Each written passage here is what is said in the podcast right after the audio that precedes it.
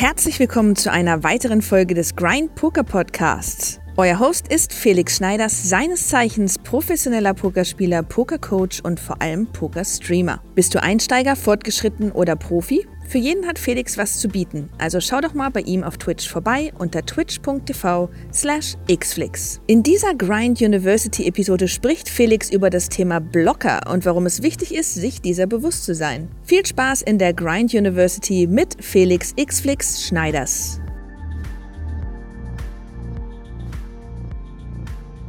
Liebe Leute, wir haben uns hier versammelt für eine weitere Vorlesung aus der Grind University dem Audimax der Grind University. Schön, dass ihr wieder eingeschaltet habt. Es geht heute um das Stichwort Blocker. Ich habe heute Vormittag auf meinem TikTok-Kanal ein 15 Sekunden Erklärvideo released, das Blocker ganz kurz umrissen hat und äh, werde das jetzt für euch auch nochmal tun. Aber ich würde mich echt freuen, wenn ihr mir auf TikTok folgt, weil da mache ich eigentlich jede Woche ein neues Erklärvideo für einen Pokerfachbegriff, damit ihr zumindest wisst, was diese Begriffe überhaupt bedeuten. Was sind Blocker? Beim Pokern gibt es die sogenannte mathematische Kombinatorik. Kombinatorik beschäftigt sich einfach mit der ähm, Beschaffenheit der mathematischen von verschiedenen Karten und der Interaktion dieser Karten. Also wenn ich zum Beispiel ein Ass in meiner Hand habe, ist es wesentlich weniger wahrscheinlich, dass Spieler hinter mir ebenfalls ein Ass in ihrer Hand haben. Ist ja logisch, weil ich ein Ass aus dem Deck rausgenommen habe. Wenn ich zwei Zehner auf der Hand habe, ist es wesentlich wahrscheinlicher, dass irgendeiner hinter mir eine Kombination mit einem Ass hat. Äh, Kombinatorik bedeutet einfach die verschiedene Zusammensetzung, Zusammenstellung der Karten und äh, je nachdem, was für Karten ich halte, das hat natürlich unter anderem auch einen gewissen Einfluss auf die Beschaffenheit oder die mögliche Beschaffenheit der Hände, aber auch der Bordtextur oder des Decks oder des restlichen Decks der Karten. Und eine Blockerkarte ist in der Fachsprache, in der Pokerfachsprache immer eine Karte, bei der man davon ausgeht, dass wenn ich sie halte, sie entweder die Wahrscheinlichkeit, dass eine solche Karte oder eine bestimmte Kombination, eine bestimmte Handkombination in einer reduzierten Form oder gar nicht möglich ist. Sprich zum Beispiel, ich habe das Ass in Pik und es liegt ein möglicher Pik Flush mit drei Flushkarten. Ich halte das Pik Ass dann ist das Pik Ass sozusagen ein Blocker für den Nutflush. Also ist es für meinen Gegner unmöglich oder für keinen meiner Gegner möglich, den Nutflush zu haben. Wenn der Pik Flush also die bestmögliche Kombination auf einer Bordtextur ist und ich halte das Pik Ass, das alleinige Pik Ass, dann ist es nicht möglich, dass irgendeiner meiner Gegner die Nuts hat. Es sei denn, es gibt eine Möglichkeit für einen Straight Flush. So, das ist eigentlich die einfachste Erklärung von Blocker. Jetzt kann man dieses Blocker-Thema auch auf andere ähm, Kombinationsmöglichkeiten übertragen. Man kann es auch auf Preflop übertragen, zum Beispiel, wenn du dir überlegst, du über, wie ich gerade schon sagte, du Open Race mit einer Hand und du hast eine, eine Hand, die ein Ass beinhaltet und eine Hand mit einem König. Zum Beispiel Ass und König, Ass König. Du Open Race mit Ass König. Irgendjemand re-race dich. Die Wahrscheinlichkeit ist wesentlich geringer, dass dieser Spieler dich mit zwei Assen, zwei Königen oder auch mit Ass König re-raced. Es ist viel eher wahrscheinlich, dass er eben Hand wie zwei Damen, zwei Buben oder ähm, irgendeine andere Handkombination haben kann, äh, weil du einfach viel weniger Kombinationsmöglichkeiten für, für diese beiden Asse, für die restlichen Asse hast. Du hast ein Ass in der Hand, es sind nur noch drei Asse übrig, ähm, also kann man die miteinander kombinieren. Wenn man sich das hier anguckt, sagen wir mal, ich habe Ass und König. Zack, Ass und König, ja. Rotes Ass, grüner König. Zack, ziehe das Mikro mal ein bisschen rüber, damit man mich besser hört, weil ich glaube, wenn ich an der Tafel bin, hört man mich immer so schlecht. Hört man mich immer noch? Ja, ne?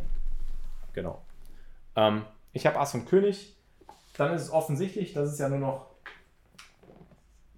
dieses Ass, dieses Ass und dieses Ass gibt, also drei andere Asse.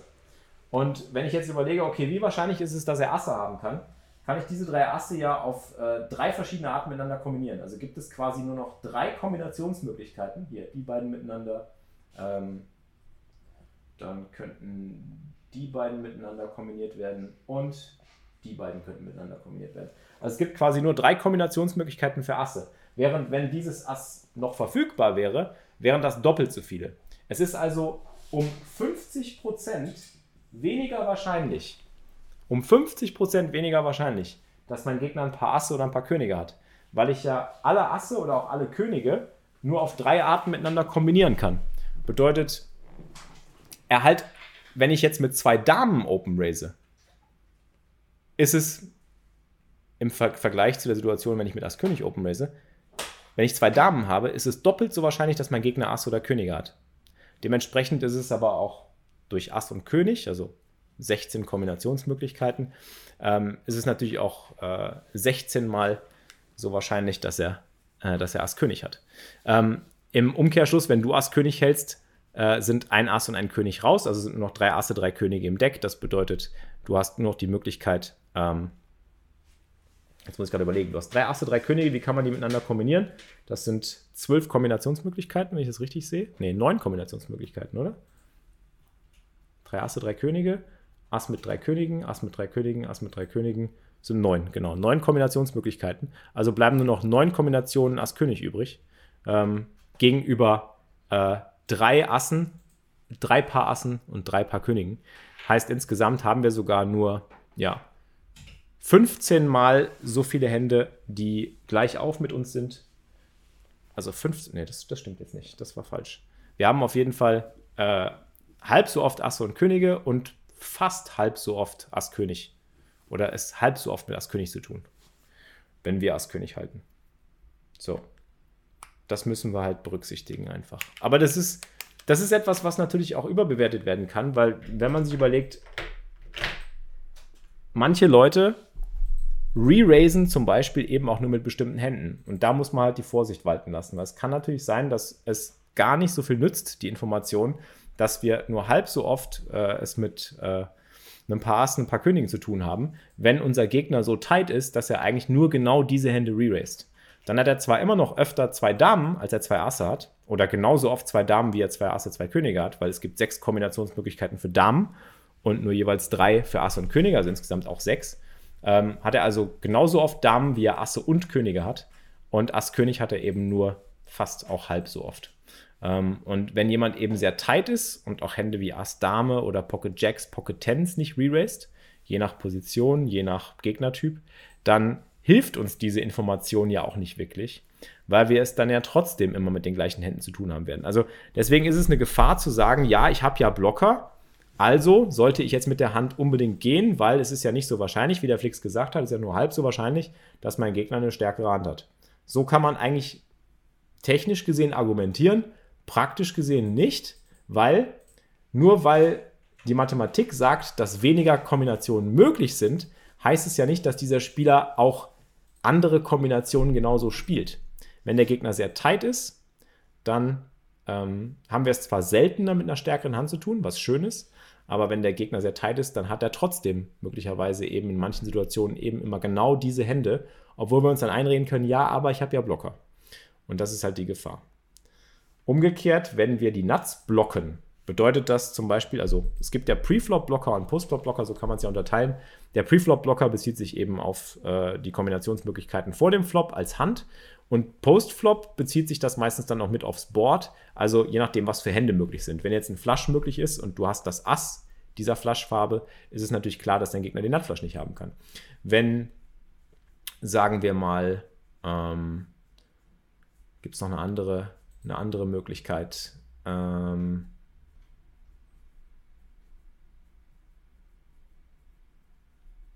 du hast, du hast eine Hand, du hast eine Hand des Typs, weiß ich nicht, Top 2 Pair zum Beispiel. Oder ähm, du hast zwei Achter auf der Hand und das Board, bestes Beispiel, du hast zwei Achter auf der Hand und das Board ist 7, 10, Bube 3, 2. Also es ist eine Straße mit 8, 9 möglich. Stellt euch vor, Bube 10, 7, 3, 2 du hast zwei Achter auf der Hand. Dann ist es ja sehr unwahrscheinlich, dass dein Gegner 8, 9 hält, weil du ja zwei Achter blockst. Du blockst quasi die Straße. Ob dir das in der Praxis jetzt hilft, ist eine andere Frage. Theoretisch gesehen ist es unwahrscheinlicher, dass der Gegner 8, 9 hat. Jetzt musst du dir halt überlegen, wenn du dann blöffen willst, weil du sagen willst, hey, ich glaube, der Gegner hat zum Beispiel einen Buben. Ich kann euch das anhand eines Paint-Dokuments eigentlich ganz gut zeigen. Das ist, glaube ich, immer ganz nice. Ich finde das eigentlich so ganz anschaulich, wenn wir uns das mal angucken. Das ist eigentlich ein perfektes Beispiel. Das hatten wir auch, glaube ich, gestern oder vorgestern in der Session oder ähnlich. Also stellen wir uns mal vor, ich nehme einfach mal hier, ich nehme einfach mal ein Bild Stellen wir uns mal vor, das Board ist Bube 10. Ich mache das einfach mal in Herz. 7 und Kreuz machen wir, machen wir blau. 3 und was hatten wir noch? Grün und schwarz gibt es noch und 2. So. Stellen wir, vor, stellen wir uns vor, das ist das Board Bube 10, 7, 3, 2 und wir halten zwei Achter, also wir halten Pocket Achter. Äh, nicht orange, nehmen wir schwarz und rot. Das ist orange. Wir nehmen rot. Okay, wir halten zwei Achter. Jetzt müssen wir uns halt Gedanken darüber machen. Wir blocken natürlich, also wir blocken 8, 9, ja. Er kann also wesentlich seltener 8, 9 halten, weil wir zwei Achter in der Hand haben. Gibt es eben nur noch zwei Achter im Deck plus vier Neuner. Heißt also, insgesamt gibt es die Möglichkeit für 8 Kombinationen 8, 9, während es ansonsten 16 wären. Also er hat nur halb so oft 8, 9. Jetzt müssen wir uns halt überlegen, wie oft passt 8, 9 auch noch wirklich in die Range des Gegners rein. Also könnte der Gegner mit 8-9 geraced haben? Könnte der Gegner mit 8-9 gereraced haben? Könnte der unseren Re-Race mit 8-9 gecallt haben, wenn wir mit 8 dann geraced haben und so weiter, äh, gereraced haben? Das müssen wir uns halt auch noch überlegen. Also wir müssen es in den richtigen Kontext setzen. Jetzt stellen wir uns mal vor, dass die 2 hier, ich nehme mal einfach mal die 2, die wir hier gezeichnet haben. Ich mache die gerade mal weg.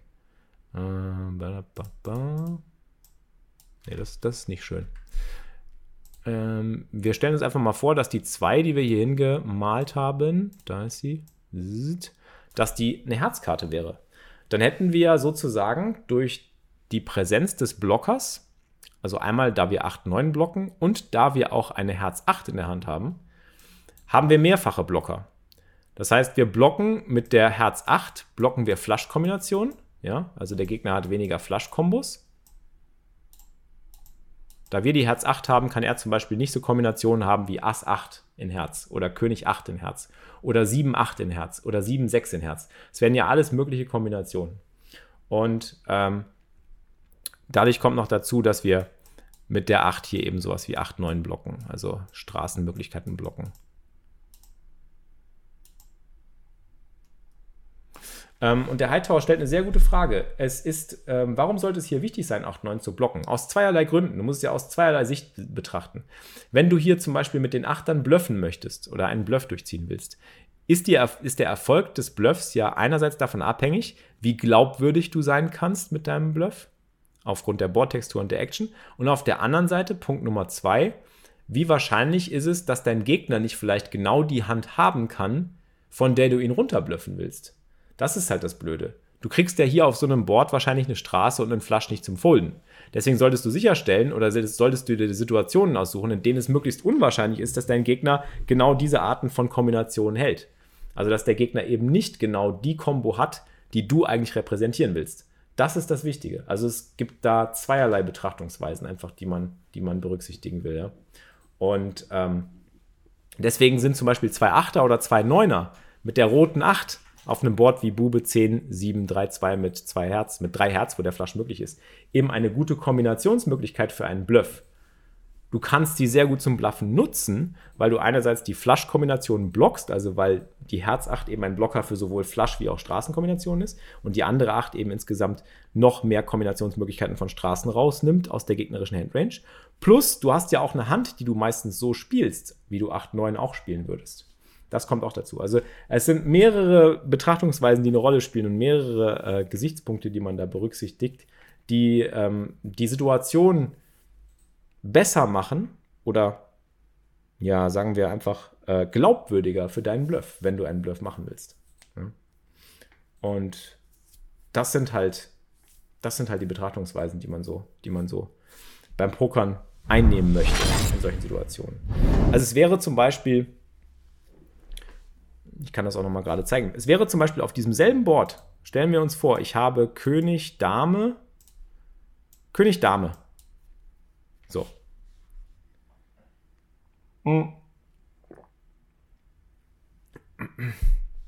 Wenn ich König, Dame habe und ich habe einen Open Administrator, den habe ich hier verpasst auf Bube 10, 7, 3, 2. Ich habe keine Herzkarte und ich habe sowohl König wie Dame, das sind zwei Blockerkarten, die die Wahrscheinlichkeit reduzieren, dass mein Gegner zum Beispiel Hände wie König Bube oder Dame Bube hält. Versucht euch da mal gedanklich mit zu beschäftigen. Wenn ich König und Dame habe auf diesem Board und ich überlege mir hier einen Bluff anzusetzen, ist es ja weniger wahrscheinlich durch das Vorhandensein eines Königs und einer Dame als Blocker, hier Stichwort Blocker, ist es ja weniger wahrscheinlich, dass mein Gegner Dame, Bube, König, Bube, Pocket Kings, Pocket Queens hat. Und das sind ja genau die Hände, die ich mit einer Bet hier zum Folden kriegen will. Also ich möchte ja auf dem Board wie Bube 10, 7, 3, 2 mit 3 Herz. Welche Hände möchte ich da rausfolden, wenn ich bluffe? Ich möchte Hände rausfolden wie One Pair, Top Pair, Over Pair und so weiter. Wenn ich aber König Dame habe, ist das kein guter Bluff-Kandidat. Pocket 8er wäre ein besserer Bluff-Kandidat.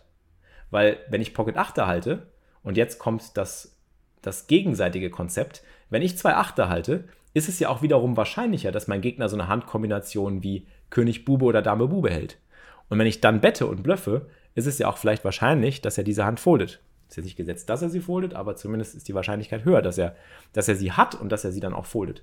Also es geht auch um das gegenseitige Thema, also die gegenseitige Betrachtung, dass man eben nicht nur sich den Blocker anschaut, sondern auch, was man quasi, und jetzt kommt, jetzt kommt der, jetzt kommt der, der Twist, was man anblockt. Also man blockt quasi die Straße, aber man unblockt auch Hände, die man zum Folden kriegen will. Also man blockt zum Beispiel nicht, anblocken heißt nicht blocken, das Gegenteil von blocken. So Hände wie Dame, Bube, König, Bube oder Ass, Bube. So. Jetzt habt ihr eine formale Definition von Blockern. Ich wollte euch das nur mal anschaulich erklären. Ich finde, man lernt am meisten, wenn man dir zuschaut beim Spiel. Also geh rein und laber nicht so viel Kappa. Danke. Mache ich gerne. Dein Gegner hätte dann auf jeden Fall einen guten Grund, gerade dann, wenn er gestern den Stream geschaut hat. Wozu meinst du, Kunze? Ist das soweit klar geworden? Warum will ich King Queen Ace Queen am River zum Folden bekommen? Nee, nee, nicht King Queen Ace Queen, Tormentor. Ich meine Dame, Bube, König, Bube, Top-Pair-Kombination mit dem entsprechenden Kicker, weil du ja König und Dame in der Hand hast. Es ist ja weniger wahrscheinlich, dass er Top-Pair hält. Ich will ja, wenn ich auf diesem Board bluffe, Bube 10, 7, 3, 2 mit 3 Herz, will ich ja Top-Pair oder Over-Pair zum Folden kriegen. Wenn ich König Dame halte, ist es weniger wahrscheinlich, dass mein Gegner Top-Pairs hat. Mein Gegner wird seltener einen Top-Pair haben und viel öfter vielleicht eine Hand, die er nicht bereit ist zu folden.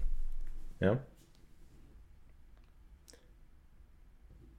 Also wir unblocken mit 8 dann quasi genau die Kombination, die wir rausfolden wollen. Ha.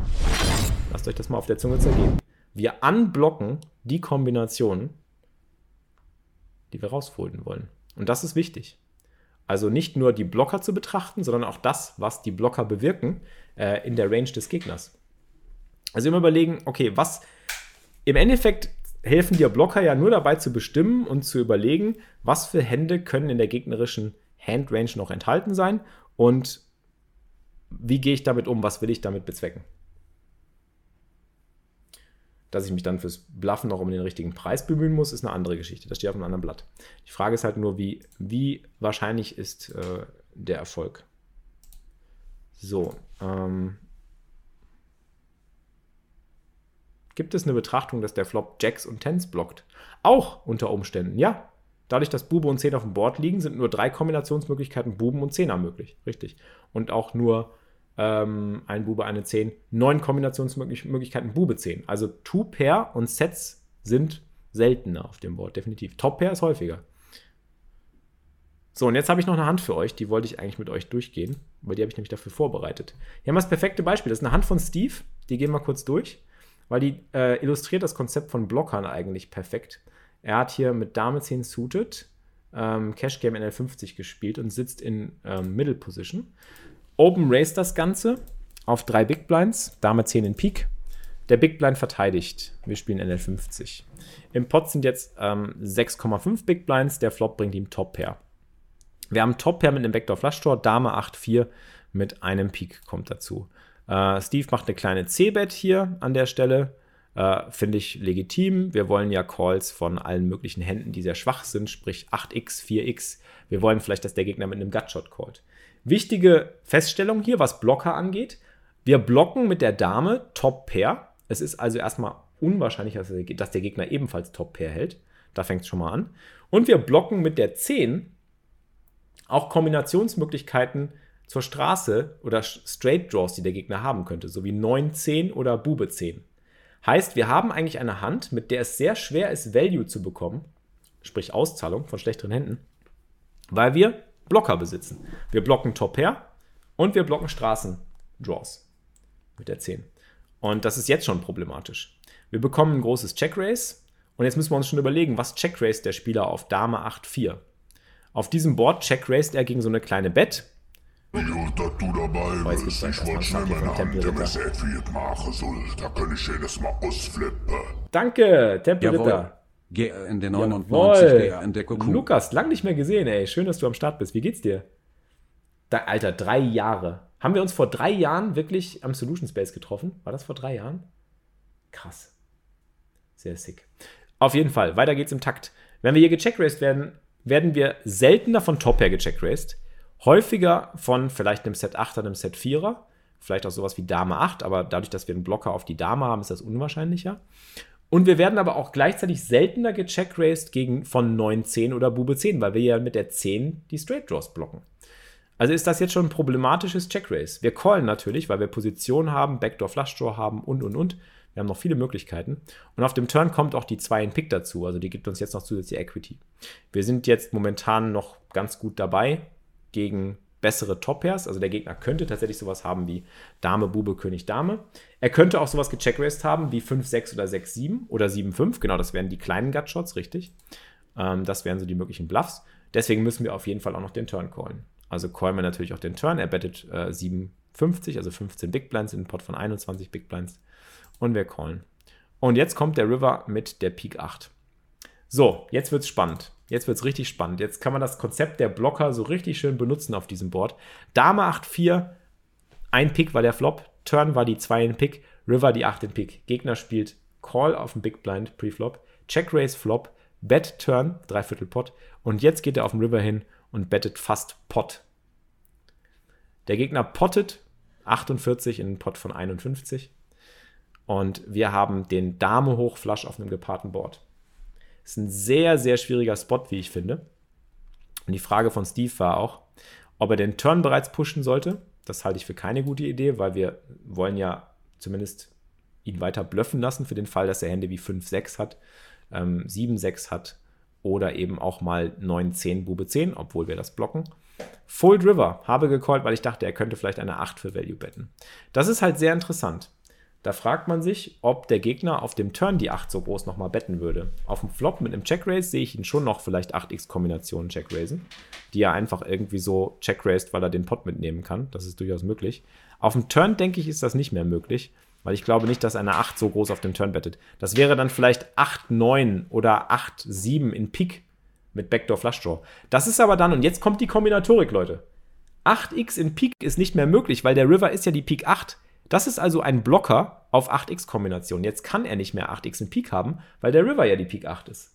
Also haben wir quasi mit der 8 auch nochmal einen weiteren Blocker identifiziert. Wir haben ganz viele Blocker. Wir blocken mit der 10 Straight Draws zu Bube 10 und 9, 10. Wir blocken mit der Dame Top-Pair-Möglichkeiten, aber die haben wir ja eh schon ausgeschlossen, weil wir nicht davon ausgehen, dass der Gegner Top-Pair bettet und dann auf dem River nochmal Pot bettet, vor allen Dingen. Ass 8 in Pik ist auch nicht mehr möglich, wegen der 8 in Pik.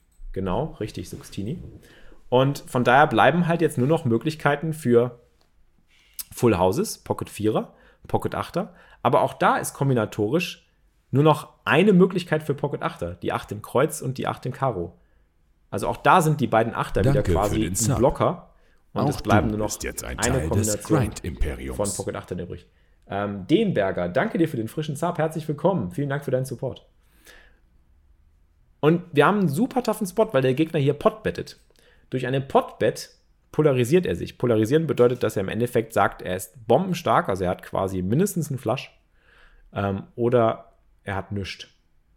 Und da müssen wir dann überlegen, wie oft wir hier nach vorne sind. Was ich dann in solchen Fällen mache, ist, ich nehme mir ein Equity-Tool, also zum Beispiel Equilab, und überlege mir, was der Gegner hier so spielen könnte. Das zeige ich euch auch mal ganz kurz. Wir nehmen jetzt hier das Equilab und ich gebe die ganze Hand einfach mal ein. Ich gebe meine Dame 10 in Herz ein gebe das Board ein. Hm, wir haben hier Dame in Kreuz. Dann haben wir 8 in Herz und 4 in Pik. Turn ist die 2 in Pik. Und jetzt können wir schon überlegen, was für Hände geben wir ihm. Pocket 8er, Pocket 4er. Es könnte Dame 8 suited sein. Es könnte auch Dame 8 offsuit. Vielleicht auch, wenn es ein schwacher Spieler ist, Dame 8 offsuit. Ähm, gegen diese Handrange hätten wir keinen Call. Da wären wir natürlich, ähm, also Entschuldigung, auf dem Turn hätten wir 20% Equity, auf dem River wären wir geschlagen, weil auf dem River kommt die 8 in Pick und dann sind wir natürlich tot. Dann haben wir 0% Equity. Äh, wenn wir ihm jetzt diese Hände als Value-Kombos quasi geben, dann sind das sehr wenige, wie wir sehen können. Wir können uns das auch nochmal hier in der, in der Handmatrix anschauen. Das sind vier Kombinationen Dame 8, suited, drei Kombinationen, eine Kombination Pocket 8er und ähm, drei Kombinationen Pocket 4er. Das ist sehr wenig. Sehr, sehr wenig. Das heißt, wenn wir jetzt überlegen, dass er vielleicht ab und zu auch mal, und jetzt kommt's, sowas wie 7-5 haben könnte.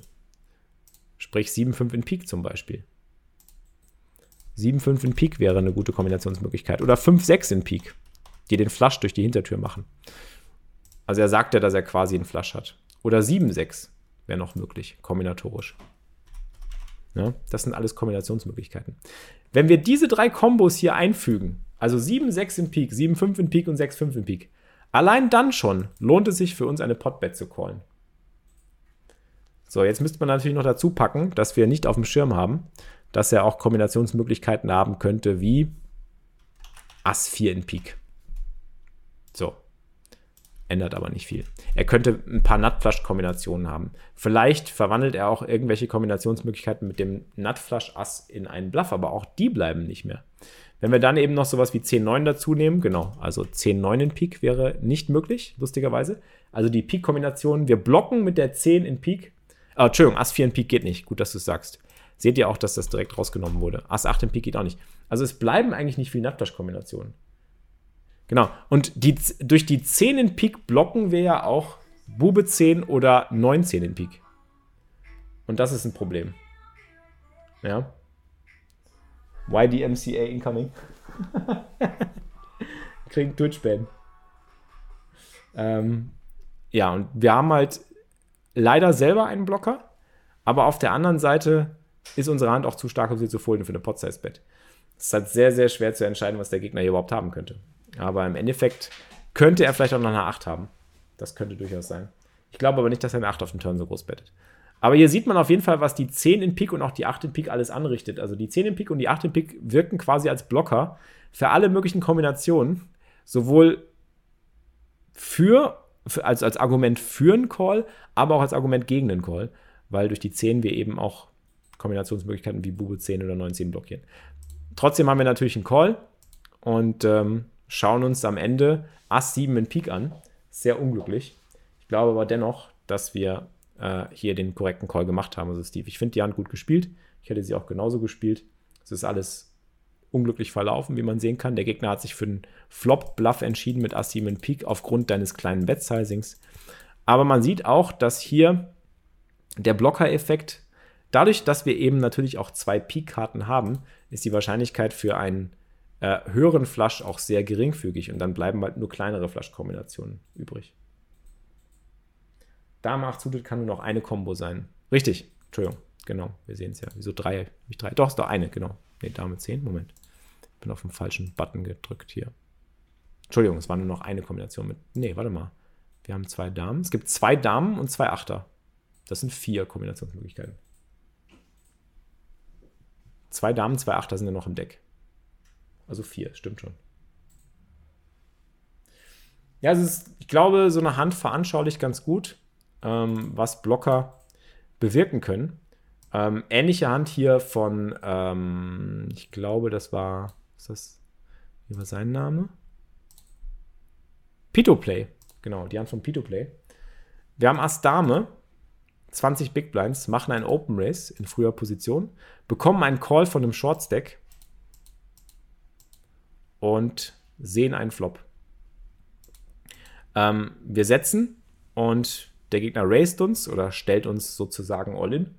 Und auch hier kann man wieder ähm, die Kombinatorik nutzen, um zumindest, zu überlegen, äh, welche Kombinationsmöglichkeiten könnte der Gegner haben. Wir blocken mit unserem Ass, also Ass, König 6, 2 Pik ist das Board, wir betten Flop und der Gegner raced. Dadurch, dass wir kein Pik in unserer Hand haben, also dass wir zum Beispiel die Dame in Pik nicht halten, ähm, ist tatsächlich die Wahrscheinlichkeit höher, dass der Gegner hier auch raisen könnte mit einer Flush-Draw-Kombination. Ja. Und äh, er könnte zum Beispiel sowas wie König Dame äh, in Spades raisen oder Dame Bube in Spades oder Dame 10 in Spades. Also die Combo-Draws, die Flush-Draws. Wenn wir die Dame in Spades hätten, wäre die Dame in Spades genau ein Blocker für all diese Kombinationen. Damit wäre das hier quasi ein gutes Beispiel für ein sogenanntes Unblocking. Also wir blocken quasi die Hände, gegen die wir vorne sind, nicht. Und wir sind ja gegen die Flush-Draws vorne. Und deswegen sollten wir auch, bereit sein, alles reinzustellen mit unserem Top-Pair. Ich würde auch an dieser Stelle bereits alles reinstellen und keine weitere Turnkarte mehr zulassen. Problematisch wird es nämlich jetzt, wenn du dieses Race hier nur callst, und das hat der, ähm, das hat der Pito Place nämlich gemacht, der das Race nur gecallt, obwohl der Gegner nur noch sieben Big Blinds dahinter hat. Ich denke, du wirst hier immer einen Call bekommen, wenn du All-In gehst, weil der Gegner weder ein Ass noch ein Flush-Draw oder ein Combo-Draw folden wird und du eben nicht das Problem hast, dass wenn jetzt der Turn mit einem Peak kommt, hier zum Beispiel, zwei ein Peak kommt auf den Turn, dass du dann eben den Rest der Kohle vielleicht als Underdog reinbekommst. Es geht nochmal Check, Check. Auf dem River stellst du ihn dann All-In, er callt und er zeigt Ass-Dame. Also ist nochmal glimpflich ausgegangen. Er hat die äh, Dame in Pik selber noch dazu. Ist glimpflich ausgegangen, aber ich denke, es ist hier wichtig, dass man auf dem Flop halt direkt entscheidet reinzustellen, damit man eben nicht noch zulässt, dass der Gegner eine Gratiskarte bekommen kann. Genau, Postle. Und das ist ein sehr, sehr wichtiger Punkt, den habe ich auch am Anfang der Stunde oder der Vorlesung schon angesprochen. Ähm, Blocker werden häufig dafür verwendet, um einen Call oder einen Play zu rechtfertigen. Und da müsst ihr vorsichtig sein. Blocker sind nur im richtigen Kontext richtig zu bewerten. Also nur weil ihr einen Blocker habt, heißt das nicht, dass euer Gegner jetzt auf einmal nicht mehr die Nuts oder jetzt auf einmal eine bestimmte Hand nicht mehr haben kann. Sondern wenn ein Gegner eben wenn es weniger wahrscheinlich ist für einen Gegner, dass er eine bestimmte Handkombination hat, aber dieser Gegnertyp oder in dieser Situation der Gegner nur mit starken Händen, also fast nur mit den Nuts irgendwie raisen oder betten würde oder All-In gehen würde oder auch ein All-In callen würde, dann hilft euch nicht zu wissen, dass ihr einen Blocker habt. Weil dann ändert das nichts an der Tatsache. Dann ist die Wahrscheinlichkeit zwar geringer, dass er diese Handkombo hat, aber ihr müsst das immer gepaart mit der Aktion sehen. Also die Aktion zusammen mit dem Blocker bestimmt den eigentlichen strategischen Wert des Blockers. Also ein Blocker hilft zum Beispiel, wenn ihr jemanden bluffen wollt, sehr viel, weil es kann ja sein, dass der Gegner dann genau deswegen aufgrund eures Blockers bestimmte Handkombos nicht hat. Sprich, ein Flush liegt und ihr habt das Ass in Pik und ihr könnt dementsprechend dann auch das, den, den Nutflush repräsentieren und der Gegner kann den Nutflush nicht haben, also nutzt ihr das zum Bluffen. Wenn der Gegner aber selber All-In geht und ihr habt dann, sagen wir mal, das Nutflush Ass und ihr sagt euch, oh Wahnsinn, ich habe ja das Nutflush Ass, der kann ja jetzt nicht einfach mit, äh, mit äh, dem Nutflush All-In gegangen sein und der würde vielleicht nur mit den Nuts All-In gehen. Aber ihm reichen vielleicht auch die Second Nuts und der würde da nicht bluffen. Dann bringt es euch nichts, da den Call auszupacken, weil der Gegner eben nicht blufft und weil der Gegner eben jemand ist, der nicht gerne blufft oder in der Situation nicht blufft. Oder ihr, ihr sagt euch, ja, es ist weniger wahrscheinlich, dass er, dass er Asse hat pre-Flop, weil ich einen Ass halte. Ähm, aber der Gegner ist so tight, dass er eigentlich nur Asse, Könige re-raised oder All-In stellt. Dann bringt es euch nichts, mit Ass König reinzustellen, mit Ass König Broke zu gehen. Blocker sind deswegen halt mit Vorsicht zu genießen. Es ist, ein, es, ist ein, es ist ein theoretisches Konzept, was einem helfen kann, mehr Verständnis für die Materie zu haben, aber es ist auch ein gefährliches Konzept, weil man eben sehr leicht dann dazu übergeht, damit Sachen zu rechtfertigen. Genau. Neo, ne, Neo bringt es gut auf den Punkt. Die Blocker sind auch nur eine Info von vielen, die in eine Entscheidung fließen, niemals aber eine schlagende Info. Genau, es ist niemals eine, eine, eine, eine, eine, eine Information, die, sagen wir mal, ausschlaggebend für ein Play ist. Moin Eiche. Move up to limits where they respect your blocker. Richtig. Gut. Gibt's noch Fragen dazu? Das waren die beiden Handbeispiele, die ich von unseren Subs im, ähm, im Discord gefunden habe. Können wir mal gucken hier. Ähm, unter Handanalysen. Wenn ihr Hände habt und ihr die auch von mir analysiert haben wollt, ich mache das immer themenbasiert momentan, wie ihr sehen könnt, heute zum Thema Blocker. Gestern war das Thema ähm, was war gestern das Thema? Gute Folds, schlechte Folds, genau. Äh, heute machen wir ähm, Blocker da habe ich zwei Hände analysiert. Wenn ihr auch Hände analysiert haben wollt, wie der Heinz, der kriegt von mir jetzt hier ein GG. Und der, wo war er denn? Nee, nicht der Abu, nicht der Pusher, nicht der Flamesen, der Pito Play. Dann könnt ihr die gerne auf Discord posten und habt als Subscriber immer die Möglichkeit, von mir eine Meinung zu bekommen. Das war's mit der heutigen Podcast-Folge, präsentiert und gesponsert von PokerStars, der größten Pokerschule der Welt. Um auch Teil der fantastischen Grind-Community zu werden und Felix zu unterstützen, würde er sich sehr über ein Abo auf Twitch freuen. twitch.tv slash xflix. Viel Erfolg an den Tischen und bis zum nächsten Mal.